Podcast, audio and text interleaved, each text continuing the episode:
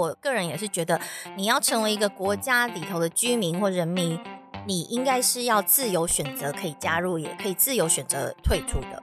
就是我觉得长期生活在比如说台湾，你出生就在这里，然后政府就这样子拿一把枪放在你头上说，哎，你是你出生在这，所以你就是我的人了。你重新开始工作的话，你要交百分之十五的钱给我，不交我就把你关起来。我觉得这个很压霸，这种统治方式是应该要被挑战的，是应该要被自由市场竞争的。所以人应该要可以自由选择要加入这个国家，也可以随时不爽了就可以自由退出。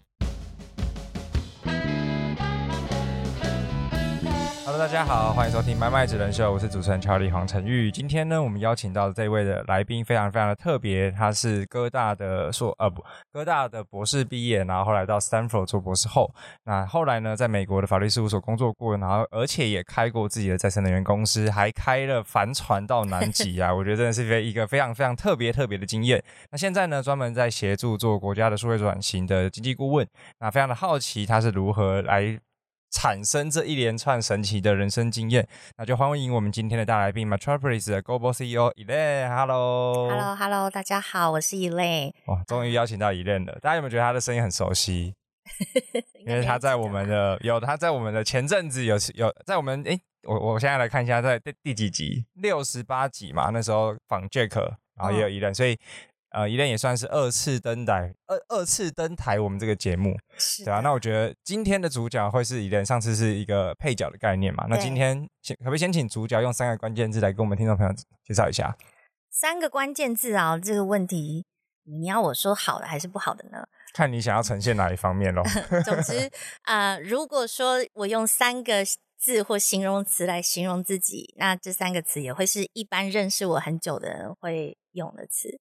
那第一个词是叛逆，叛逆哦，对，这个我我有略有耳闻，但你要多说一点。对，叛逆就是呃，怎么说？我不会觉得这个制度、这个社会、这个国家、这个世界告诉我应该怎么做，我就应该怎么做。我通常都一定从我自己的思考为出发点。然后我觉得怎么样才是对的，然后我就会去做这件事。那如果这件事情跟一般传统的价值观不同的话，我就会被贴上叛逆的标签。嗯哼。那我觉得时代在转变，那通常我的价值观也都会比一般现在社会有的价值观还要再新一些。所以我大致上时间是叛逆的。OK。那第二个呢？第二个是正直。嗯哼。我这是对我来说一个很重要的事情，就是因为我都从像刚刚说的嘛，如果从自己出发的话，那如果我是一个坏人的话，那不就变得很惨嘛？对，所以嗯，正直对我来讲是很重要的。我交朋友啊，或者是公司录用人，我也是最重视这个呃特质，人一定要正直才行。诚信跟正直，对啊，嗯，这到哪都很重要啊。对啊，OK，嗯，但有人不太觉得这是最重要的事情，他们可能觉得钱多比较重要。OK，好，那第三个呢？创造力。嗯哼，嗯，我喜欢就是去创造一个从来没有的东西。从我以前做研究一直到现在创业，全部都是在创造，不管是创造科学的价值，还是创造实际的啊事物的价值等等，都是我喜欢创造，做一些没有人做过的事。所以叛逆跟创造力某种程度它也有一定的关系，因为你会一直想去做这些还没有诞生的事情，或是一些很有创造力的东西，去尝试，不管是改变这个社会的架构。或者是实现叛逆的这个固执，对。但叛逆这个词呢，应该也有说说法是，我要有有一种摧毁的那种意念在其中。就像我之前啊，投资很多公司啊，或者是当很多公司的顾问，我都喜欢找那一种 market disruptor，就是有摧毁性的哦，破坏式创新的东西，东西对。因为对我来讲，那样子才可以啊，把不好的东西砍掉重练。OK。但在你的世界观，什么东西是不好的？哦，太多了。就像嗯，很多事情我们可能从几十年来就一直是这样了嘛。比如说像很多政府呃的行政模式，对不对？这个是几十年来一直都有的，但是却没有人去一直去改良它。但是国家政府要怎么样去呃统领这个人人民啊，或者是怎么样跟其他的国家互动，这些关系，这些呃。管理模式其实都是应该要一直往前进的。嗯，管理模式的效率，那当然背后有一些经济因素啦。但我觉得这个会跟我们今天节目本身主轴要聊的，嗯，这个数位转型啊，还有这个经济经济顾问等等会有关系。那呃，像刚刚前面有提到嘛，依然是哥大的博士，然后后来到 Stanford 做博士后，然后明明都是就是呃生物医学工程相关。的那后来怎么样跨到就是法律，然后又转转战到开始创业这条路？哦，对啊，嗯，我以前在博士念博士的时候，我研究是生物医学工程。对，那那个时候研究还呃很沉迷、很着迷，然后一直觉得说我要发明一个可以改变世界的啊医疗科技。然后那个时候在哥大的博士研究团队呢，也还得了总统奖。然后我们进了白宫，见了奥巴马政府。然后也是因为那样子研究的一些成果，所以才让我拿到了美国人的身份。这样，嗯哼。那后来到史丹佛的时候，我做心脏科，然后还有胚胎干细胞，然后转化干细胞，还有基因的工程的研究。那个时候的研究呢，其实是跟现在大家都知道的 CRISPR，其实我们那时候是 CRISPR 的，嗯，算是竞争对手之一吧。嗯哼。然后。但是 CRISPR 赢了，我们输了，哎所以 我那时候就怒而放弃科研，然后就觉得，如果真的要改变世界的话，其实还有另外一个方法，就是把已经有的技术呢，把它变成公司，真的变成产品化，真的去实做。所以我就想说，那我来创业好了。嗯哼，啊，怎么样把啊实验室的东西到现实社会来？然后创业的第一步呢，其实就是要打好法律根基，所以那时候我就去了戏谷第一的那个法律事务所 WSGR 去学习任何跟新创科技新创公司有关的法律事务。那最重要的是专利的部分，所以我那时候从专利先开始讲 WSGR。那个时候我跟现在的台北市长蒋万安还是同事呢。我觉得这个这个经历真的是太特别，但我不知道今天有没有时间，就是呃，因为我觉得有一段很精彩是。呃，那时候为什么想要去拿到这种呃博士学位？那个我记得也是一个叛逆的故事。哦，你想听这个故事？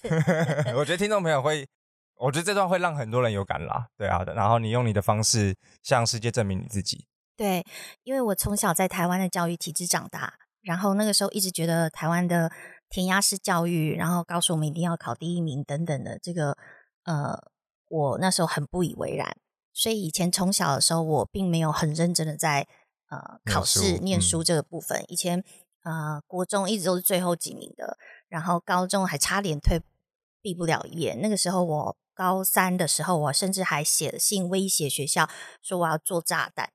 什么鬼？对，因为考试模拟考啊就不想考，觉得很落伍，然后我就零分，然后就跟学校老师说这么落伍的东西，你还要我考？我要做炸弹炸了这个学校。然后一个礼拜之后，我们的礼堂就被烧掉了，认真被烧掉。然后大家是你炸的吗？合理怀疑是我，对不对？不是我啊，冤枉！虽然我真的做了一个炸弹，但 anyway，嗯，但是那个时候呢，也因此我发现，就是我被全世界老师啊，还有爸妈，就是呃，当成是叛逆学生，当成是坏学生，然后就不被呃重视，不被爱。我说的话就没有人真的认真的去听背后的原因。那在十几岁的我，后来就被送出国了。呃，十八岁就被送出国了。我妈妈就觉得，哎呀，你这样子不适合，滚去国外，给我磨练一下。但是我是到了国外，到了哥伦比亚大学，嗯，才真的知道学习的意义是什么。嗯哼。然后那个时候我才知道，原来学习是从我自身呃出发的，并不是大家告诉我我应该要上这个课，我应该考要考这样的事。我可以用自己的方法去学习，我可以选择我自己要念的科系。然后，所以我那时候是在出国之后才体会到学习的意义。然后也是在那个时候觉得，我如果拿到了这个学历，是不是我才有在这个社会上传统价值观啊下的话语权呢？然后，一个十几岁的女孩子那时候一个人在美国闯荡，其实我那时候跟家里的感情也很疏离嘛，所以我一直都觉得，也许这是我一个。可以得到我爸爸妈妈肯定跟爱的方式。嗯哼，诶，那我很好奇，所以那时候被送出去，那就直接进哥大，哥这个不是他要考很多试啊，或者是？我是先进了那个呃德州奥斯汀大学念的大学，然后那个时候念大学的时候，就我觉得很简单，所以 GPA 就是四点零。哦，对，台湾就是因为不想念，所以就随便他，然后一念就念到四点零。因为真的找到学习的意义，真的你去选择你想学的科目的时候，你就会像是着迷一样的，是就像看 YouTube 频道一样的疯狂去看嘛，疯狂去研究，所以你就会自然而然就会学习的效率比较好。那我觉得在这里可不可以给一个啊总结，就是说，比如说换了一个环境之后，那一定是当初是怎么样找到自己这个学习的动力？就那个是。你可能是大量探索，还是说你做了哪些事情，然后以以至于说，哎，你终于在学习这件事上面找到一个支持他的动力。我有点忘记那时候是怎么找到的了耶。OK，因为其实啊，应该是说到了国外之后啊，教育体制下面并没有所谓的你要考几分才是对，然后也没有人惩罚你。其实你如果不喜欢这科目，你就念不来，就换别的就好了，就换别的，对啊。嗯，所以其实根本上可能就是教育体制的差异，因为其实国外就是让你所有都尝试，对，而且不会是一进去就先选好一个科系，对，就算是你进去选好科系，你想换都是可以的，而且科系的毕业准则它也是说底下的，比如说你要选的科呃目人文科目这样子有几个学分，你就在众多人文科目当中去选几个。嗯，所以你自由选的那个发挥过程比较大，而且它比较没有多那种复选啊什么的，大部分都是做研究型、报告型的这种。嗯哼，所以这对我来讲是比较多空间发挥创意的地方。懂哇，这些又回到那个创造力的这个特质。OK，好啊，那那我觉得这样子可以想象啊，就是当你换了一个环境之后，其实就某种程度。呃，每个人就会去适应，跟其实每个人都有他是适合他的成长跟学习的地方。那可能国外的体制就是很适合你这种骨子带叛逆，然后又喜欢有创造力的这个个性。我记得那个时候啊，Peter Thiel 就是 PayPal 的创办人，他写那本书嘛，《From Zero to One》，怎么样创业的呃最初步的过程。他说 PayPal 当年的创业家 Co-founder 有八个人，当然其中就是 Elon Musk，我们都知道，八个人当中有五个。以前高中都做过炸弹，所以他在那《From Zero to One》这一本书一开始就说了，他个人觉得高中做过炸弹的人就是创业会成功的人。OK，然后我那时候我是今年才看了这本书的，你知道吗？就觉得好，我以前高中时代做的事情被平反了，我就马上跟我妈说：“妈妈，你看，高中做炸弹是好事。”对，所以大家看到的不是你想象的，它有更深层的意义在那边。一条贴背书这样，对对对对对。OK，那后来怎么就是比如说呃念完了之后，然后觉得要把呃产品真的实现出来，所以就开始做自己的公司跟自己的产品，就是到创业这条路上了这样。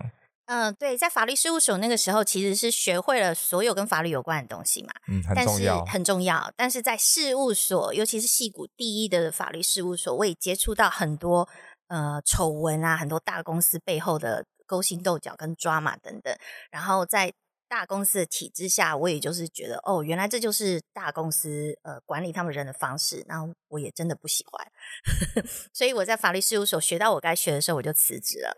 然后知道自己要创业，但是还不知道要做什么的时候，我就踏上了环游世界之路。所以在那之后呢，就做了开帆船去南极的事。这样，我真的很特别，台湾应该。很少数吧，现在你除了你之外，还有其他人吗？诶，我不知道有多少是自己开帆船去的，应该是没有。有我知道有搭游轮去的，OK。然后开帆船的我不知道，因为那是需要技术的嘛。嗯，我觉得这段故事应该在我们访 A A G Jack 那里好像有稍微提到。对，如果有兴趣可以回去听前面的节目。好，所以呃后来就呃。我我觉得后来是怎么样开始就是接触到 m a t r o p y 这间公司的 Global 这间公司？是那个是呃我在做我第一个创业的公司叫那个再生能源公司的时候啊，那个时候我的公司的 TA 也就是客户全部是太平洋岛国，我从太平洋岛国先出发，因为太平洋岛国有能源问题，而且他们土地面积小，不能做掩埋，然后他们也都需要柴油，而且他们也不想污染环境，垃圾也有也蛮多的，因为观光的关系。那所以，我那时候就跳岛，到处所有的太平洋岛国都去了。那也因此认识了波流，还有波流人。那我的合伙人 Alan C，他那个时候是波流的啊，他是前任国会议员，前任参议会的议会员，然后也是上任的总统候选人之一，只是他没选上。然后他那时候有支持我那个公司，然后有投资那个公司。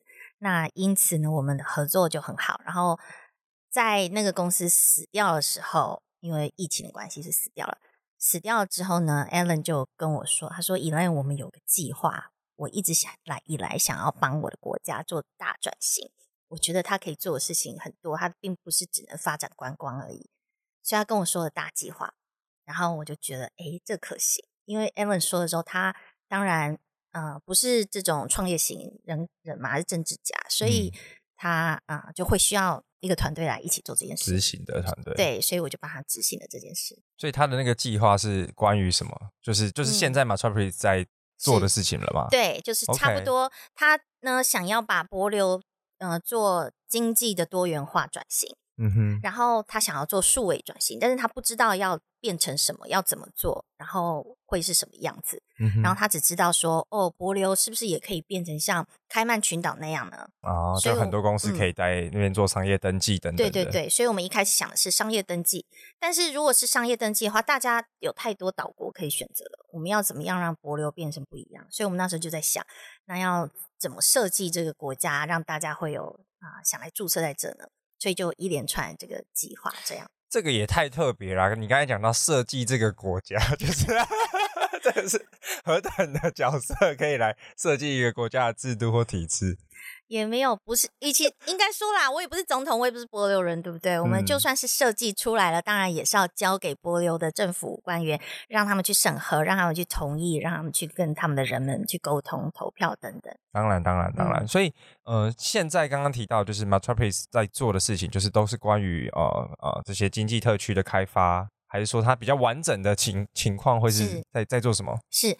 完整的大方向是我们要把博流变成一个像是网络国家的概念，但是它是有一个现实社会中的国家当做它的锚点，也就是说像是双子星一样，一个是现实的国流，一个是网络的国流。因为我觉得国家这件事情啊，啊，它的定义是有一块土地，有一个领域，然后然后有个政府，这个是传统对国家的那个定义。我们现在在网络时代，大家都已经不见得住在一个地方，所以你住居住地对你来讲，并不一定全然的是有呃定义你的那个力量在。所以很多呃数位游牧人来说呢，他在网络上的身份、网络上的归属，还比实际上在的国家对他影响力比较大。嗯，所以我们想要创造一个这样子网络国家的概念，把那个国家的领土的定义变成网络上的领土。那网络国家是什么？网络国家就是呃，我们先从你的 identity 开始，所以我们就去年替博流做了数位居民啊证这个东西，全世界的人都可以申请成为数位博流人。那你一旦通过了之后，你就有个 NFT 的身份证，你可以拿这个身份证在很多啊交易平台啊等等，甚至 Airbnb 等等，都可以去做他们的交易、买卖、租借等等，然后用博六人的身份去做这件事情。哦，这是第一步，所以一个算是一个数位居民证还是数位身份证的概念，对对，但它不是护照，不是护照，对，OK，嗯，所以它有一个使用期限吗？比如说买了之后是每年要缴费？是的，它每年要缴费，而且我个人也是觉得，你要成为一个国家里头的居民或人民，你应该是要自由选择可以加入，也可以自由选择退出的。就是我觉得长期生活在比如说台湾，你出生就在这里，然后政府就这样子拿一把枪放在你头上说：“哎，你是你出生在这，所以你就是我的人了。你重新开始工作的话，你要交百分之十五的钱给我，不交我就把你关起来。”我觉得这个很压霸，这 种统治方式是应该要被挑战的，是应该要被自由市场竞争的。所以人应该要可以自由选择要加入这个国家，也可以随时不爽了就可以自由退出。嗯，我觉得这个概念其实很很哲学，而且很重，很很叛逆吧？对，就我觉得它是很促进思考的一个 一个论点啦。就是因为传统体制下并不存在这种，大家会觉得，哎，我出生就应该这样子，就是很多东西都被定义好了。所以其实某种程度，这种数位国家或者这种数位居民证，它是不是也在改变一些？这种环境背景的一些，嗯，算是成见。是没错，你说的太好了。我因为环游世界一百多国，然后在各个国家这样待过，观察他们经济体系，我发现有太多人创业人士都只是因为你的出生地在不对的国家，你就被不平等对待，你的公司募资就会相对的难。比如说，你注册在赞比亚的公司跟注册在细谷的公司，大家会投哪一个？细谷。对啊，一秒吸反射就会说戏谷，但是你会知道，其实，在非洲，比如说呃，赞比亚，不要说赞比亚吧，奈及利亚，它对区块链的发展是非常非常快速而且成熟的，大家可是就不会去看到它实际上的技术。而是就是因为他公司注册在那儿，因为他的人创办人是那里的人，然后你就这样子的批判了他。即便这个人可能到处去玩，到处去住，他已经不被他的国籍呃去定位了。嗯，所以某种程度他也是在实现这种不应该让一出生就决定你在这个社会上的。地地位，对对，是这样讲，没错。而且你想想看，现在难民这么多，对，叙利亚难民到处都是，然后呃，乌克兰的难民也是，我们就不用说未来台湾会不会变成，但是这对这些国家的人民来说是多么不公平的事情。很多难民他们现在颠里流所，然后到了一些国家会收容他们，比如说瑞典，比如说德国，他们在那里有可以有安全，可以有食物吃，可以住了。但是他们却不能工作，因为他们的身份还是叙利亚。那这样子，只他们可能本来也是很成功的律师啊、医生啊等等，但是却因为国籍的关系，限制了他们的工作权利。而这个国家对他们来讲，是他们一点都不想要待在那边。对，哦，所以这样子要怎么办呢？我就觉得，你用一个他的出生地去定义限制的一个人是非常不公平的。如果我们打破了这个国家的定义，我们其实可以，呃，更触及到这个世界上更多有能力的人。嗯嗯，这可以某种程度是产生阶级流动。对对。然后让真的有能能力的人可以在这个世界上找到一个他的舞台。没错。然后让可能，我觉得他是某种程度，如果真的能实现，是一个很正向的循环，是，而不会让世世界上的资源只被少数的人掌控。没错，我就是因为之前念了博士嘛，然后大家听到我哦，哥伦比亚大学博士、史丹佛博士后，在戏谷第一的法律事务所工作，好吧，我就相信你了。我想说，我我背后在说什么，就是。我也 知道，我也是既得利益者，我也是在传统体制下的既得利益者，因为我有了这些经验，所以我看到了呃既得利益者他可以得到的东西。然后我以前出生长大在台湾，然后叛逆的青少年时期，我也知道这样子的时候我是被不平等的待遇开，所以我觉得这是应该要被打破的。哦，所以就是这种不管是学历也好，或者是公司经历背景也好，它某种程度在。社会的底层框架里面就是一个 reference check，或是就是一个 credit。你有了这个东西，至少你可能不会差到哪里去。对啊，唉，好啊，我觉得这个又要另外一个话题了。我们回来聊经济转型这件事情。对 啊，那所以现在博流在做经济转型，除了第一个就是发行他们的这个数位居留证或者数位身份证，哎，不是算身份证吗？它算是呃数位居民的身份证，OK OK，但是它不是护照嘛，但是它就是让你可以在那边呃是等于是这个就是持有之后，它可以有九个月的效期，一年。嗯，应该这样说，嗯。护照是公民才有的权利。那柏流因为是小岛，他们有写在宪法上，说是你只有是柏流人，DNA 是柏流人，你才能够成为柏流的公民。OK。那因为有这个宪法限制，所以我们替柏流写的法案就会是居民的概念。嗯，就像美国绿卡吧，就把它想的是拿着柏流的绿卡。柏流绿卡，OK OK，这样就相对好理解。然后，所以第一个就会是这个居民证。那对。第二个所谓转型，就会刚才讲到的，就是类似这种商业特区、经济特区。呃，第二个呢，其实是我们有帮博流牵线到瑞波，然后瑞波这个呃区块链的公司有到博流去，然后替他们发行了国家的稳定币，这个就像是他们国家在数位平台跟数位国家上面可以用的货币。嗯哼，这是一个也是很大的呃爆炸性、突破性的呃进展。因为这是世界上第一个国家做的国家稳定币，这个是现在已经实现了嘛？因为美国好像也有要推类似的，他们对很多国家都有要推类似的。那全世界在波流这个案子之前呢，有一百多个这种国家稳定币的尝试呃计划，但是没有哪一个国家真的去发行了它。嗯哼，那波流算是第一个，然后已经发行了，正在进行。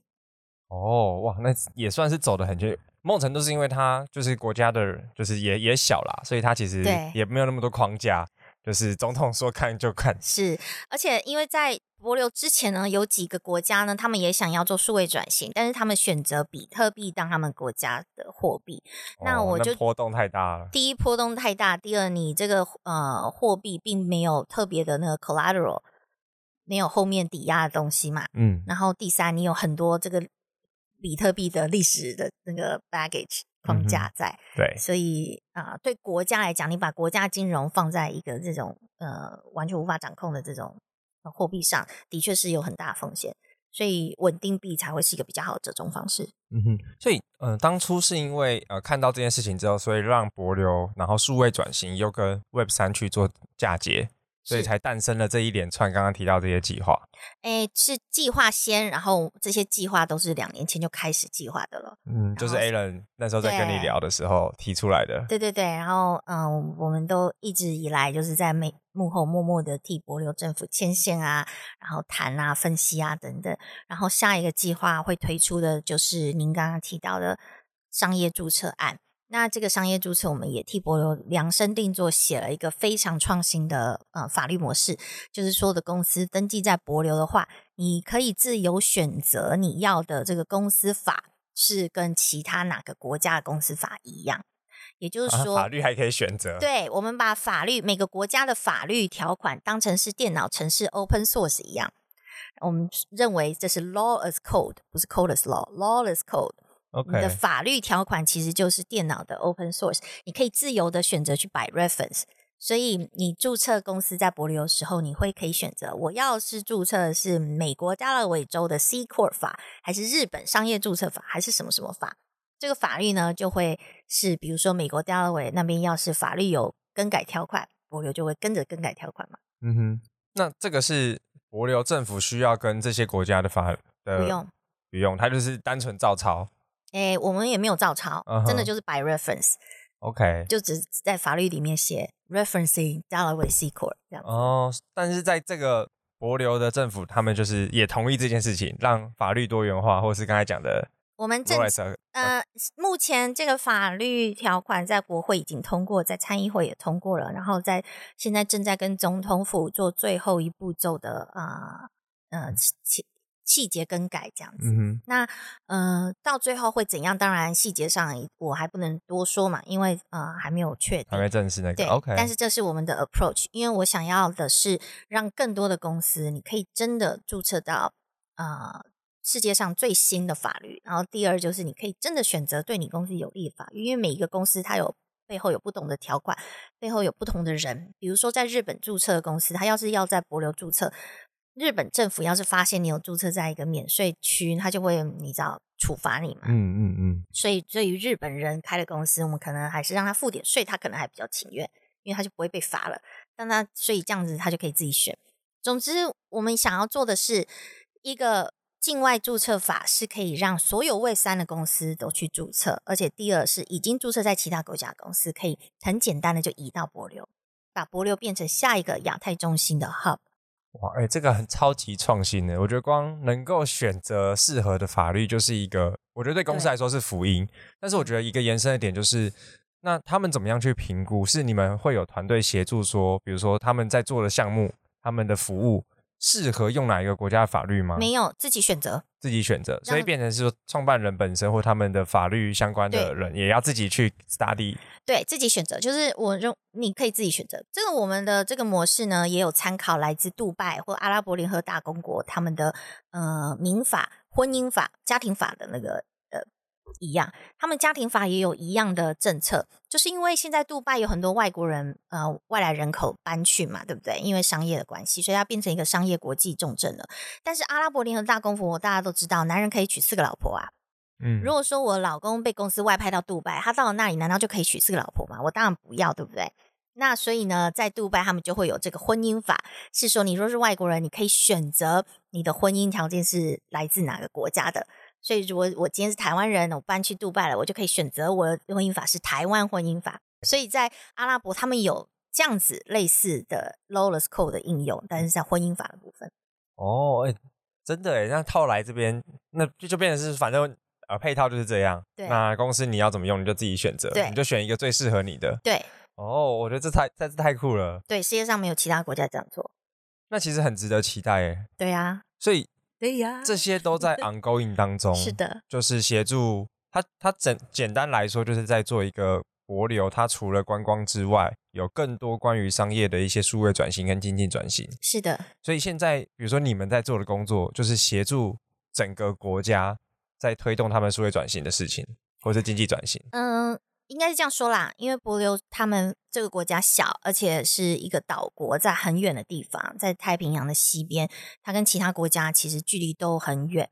那对他们来说呢，历史上一直来讲，呃，帛琉很重视跟外面的私人公司或其他的呃国家有 partnership 合作的概念，因为他们知道他们自己没有足够的团队可以真的了解世界上最新的各个领域的趋势，所以他们才会嗯。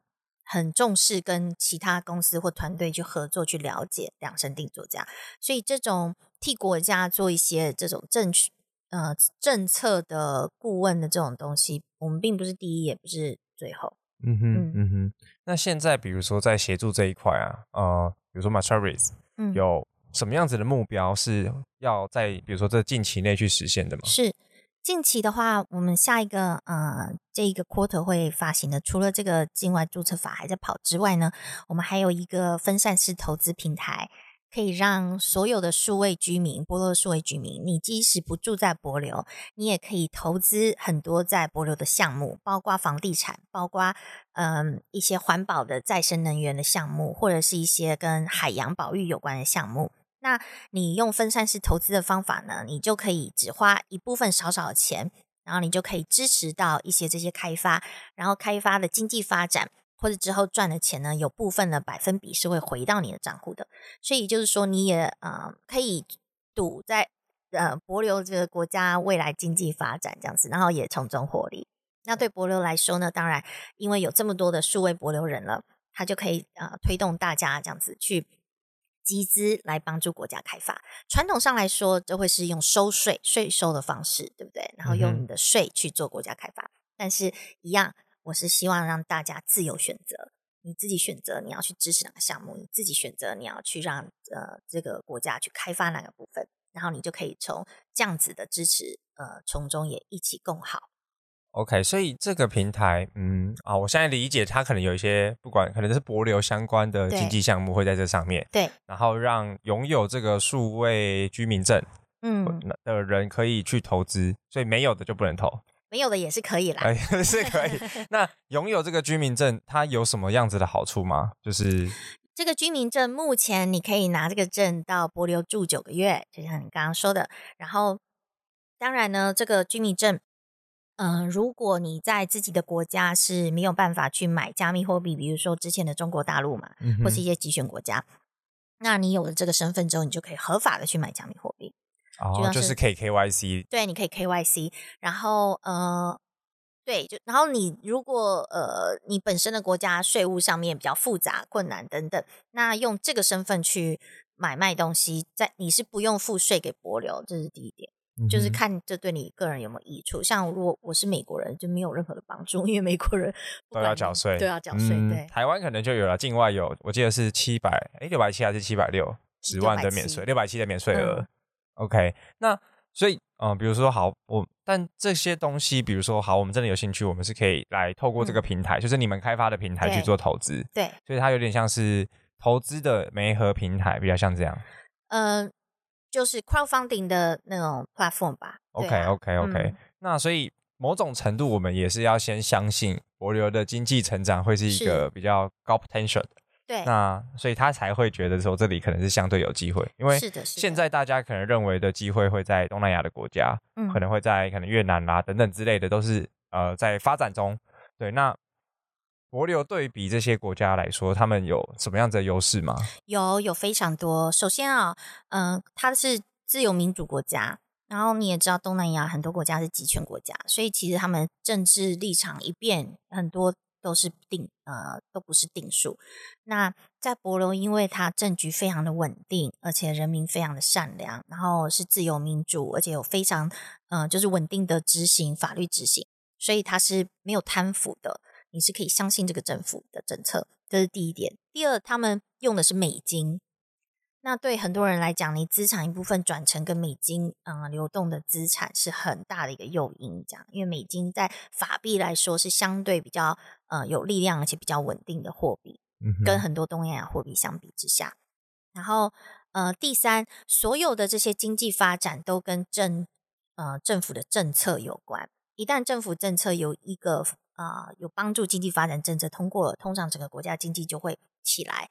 好一阵子，我们从很久以前的呃马耳他群岛就察觉，或者是从爱沙尼亚这个国家也有啊发现，所以我们在替博罗做的事情，其实就像当年的爱沙尼亚，只是它更高端一点。嗯哼，所以我相信它是竞争力会比其他国家还要更强大的。OK OK，那比如说像我我另外一个好奇啊，就是像你们现在。等于你们所有公司在做的事情，其实都在跟政府打交道，是，尤其是博流政府，他们是目前最主要的嘛。对啊。那可能未来也会希望把同样的模式再复制到其他的国家，但这个可可能是之后，对，应该吧，对不对？那很好奇的是，因为像比如说跟政府打交道这件事情，在我的理解应该是非常困难，或者是充满挑战。那在一年的经验里面，有有没有你觉得最困难的地方会是什么？嗯。应该是这样说，呃，它是困难点，但是也是因此而非常有成就感的事情。就是你在跟国家打政府打交道，你要知道这个政府呢，它并不是控制这个国家的人，他是被这个国家选出来代表他的人。嗯，也就是说，并不是这个人说了算。那应该说只有中国大陆习近平才是代表国家 人，但是我们不跟习近平做打交道，所以呃，在民主自由国家来说，你跟总统一起合作的话，你要知道他背后是所有国家的人民，他并不是他一个人说了算，所以也就是说，他听到你的建议，即便他想，他也要回去。真的去询问，或者是真的是了解，或者是透过投票来知道，说他人民真的支不支持这样东西？他只是被选出来代表人民的人而已。其实你的老板和合作对象是所有的人民。也就是说，这些政治人物他的选举，嗯，结果会是如何，就是很重要的一个因素考量。大家可能听到的都会觉得，哎，都是因为选票什么什么的。可是对我来讲，这是很重要很重要的事情。我们的确就是要让他可以选票。去决定这件事情，因为这才真的代表了人民是想要这样子的政策，嗯，所以就会你就必须真的考虑到选举这件事情。哎，它背后的意义蛮深远的，就是对啊，变成他不是在乎少数人的利益了，嗯，而是真的去在乎这个国家这些这个国家的人民真正想要的东西是什么？是那所以他会不会也有比如说呃，他们有那种总统有一个。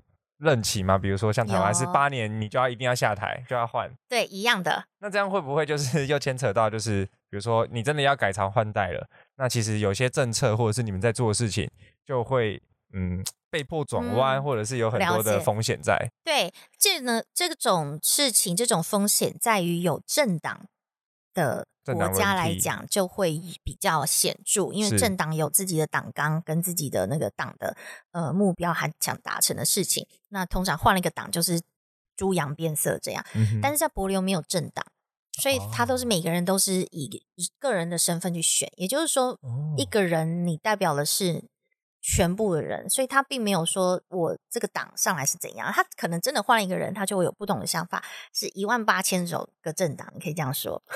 那既既然是这样的话，其实你要做的还是一样，你还是要回到根本，你真的要去说服大家，说服每个人。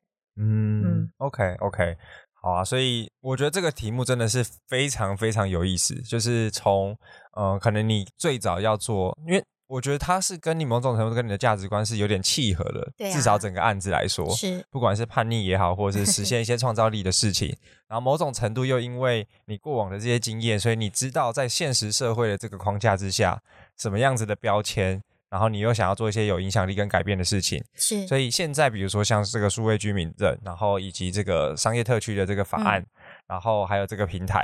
那其实都在改变，我自己觉得都在实现或者是改变阶级流动。对对，很多阶级流动，我真的最终是想要创造一个地方，让大家觉得他可以自由的、平等的去追逐自己想要创造的东西。还有一个，嗯，最后一个计划就是，我们其实也想要在柏流做开发一个特殊经济特区嘛，嗯，你就可以把它想象成香港之于以前的中国大陆这样。那就是这个特殊经济特区是什么呢？我们其实现在还在计划中，但是我一直心里放着的一个念头，就是想把它放成是一个医疗研发特殊特区，因为我的背景还是医学研究嘛。嗯，那医学研究十几年来，我知道在美国临床 FDA 流程实在是太冗长、无意义，而且耽误了很多真的好的医疗科技，也因此有很多人需要这医疗科技的人因此死掉。那我觉得很多时候，嗯。这些审核虽然很重要，但是它是可以被加快脚步的。如果你在临床研究的时候，有人他就是现在需要这样的东西，他自愿担负一些可能会伤有伤害的风险去这样尝试的话，何尝不可？所以我想要在这样特殊经济当中去容许这样的事情，让更多 longevity biotech 就是呃医疗科技研发可以更加速的去做很多研究。只要是呃志愿者，他是自愿。嗯哼。哦，那他会不会有一些延伸的道德问题？还是说，嗯，不晓我不晓得。对，当然会有很多的其他的道德问题，但是我都觉得只要是自己双方都合意、合意同意这件事情，旁边人根本没有什么可以智慧的地方。嗯，OK，所以这个也是一个很远大的计划啦。对，所以整总结来说嘛 t r a v i s 所有在做的事情都很长远，而且这个蓝图是很大的。对呀所以现在就是先背上在博流这件呃博流这个国家，然后去实现所谓的这个数位国家。是，嗯，这些都是 Alan 他的大计划嘛，然后也当然是博流很多人想做的事情。那我身为一个台湾人，非博流人，然后我只是很呃有荣幸，而且很幸运的被选上了，可以啊执行这些案件的啊人。那我觉得可以帮助博流，尤其博流是台湾的邦交国，对我来讲还有别的意义在嘛。嗯，而且我又是个很喜欢海洋的人，不然也不会开帆船去南极了。对，所以对于这样子一个一直都致力于海洋保护，只想做对的事情的人间净土，我真的是由衷的很爱这个国家，而且想帮助他们。而且，而且，而且，博流是个母系社会。哦，对，所以很适合你这边称王，常适合，非常喜欢，对啊。OK OK，那近期是不是博流也因为刚刚都有提到嘛，呃，博流也想要打造成一个 Web 三的 Hub，对。那近期是不是也有一些相关的呃 Web 三的活动会在博流发生？是的，我们八月二十七号到二十九号在博流要举办第一届呃博流区块链高峰会。